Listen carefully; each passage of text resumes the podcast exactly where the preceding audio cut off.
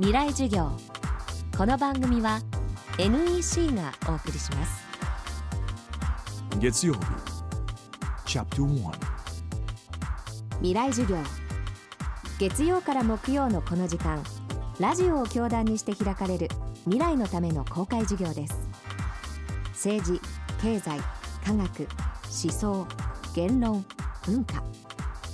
各ジャンルの指揮者の方々が毎週週替わりで教壇に立ちさまざまな視点から講義を行います。今週の講師は早稲田大学教授で文学博士の笹原博之さん。笹原さんは長年当て字当て読みという日本語独特の表現を研究対象に小説漫画音楽に至るまであらゆる当て字の収集分析を続けています。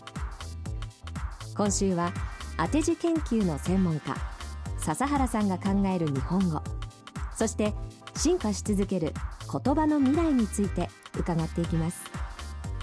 未来授業1時間目。テーマは日本人と当て字。当て字っていうのはまず言葉がありますよね。その言葉に対して文字を当てるんですけどもその時に本来そんな風に読まない。本来そんな風には書かないっていう漢字を当てる。それを当て字と呼ぶわけですね。例えば大和っていう国の名前地方の名前がありますけども大和は山のところという意味だから山とか、まあ、場所の書とかいうね漢字当てればいいのにそれだとちょっとぴったり来ないと思ったんでしょうね。だからこう平和の和を当ててみたり、それでもまだ足りない。立派だという意味で大きい大和と書いてじゃあ大和という。こういうのが当て字であるわけですね。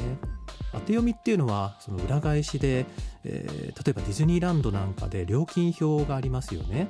小さいという漢字と人という漢字が書いてある。あれを何て読むか意味はなんとなく分かりますよね。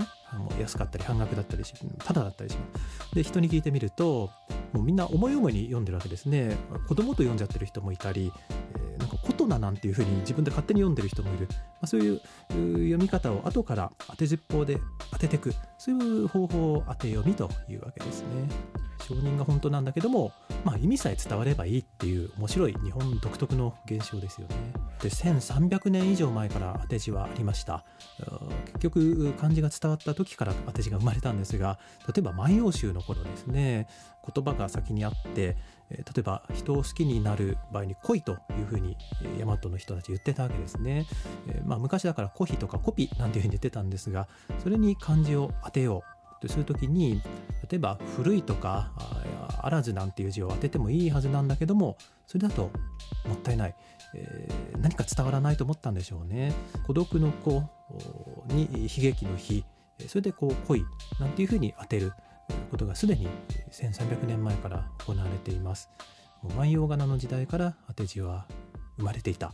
と言えますね。未来授業。この番組は NEC がお送りしました。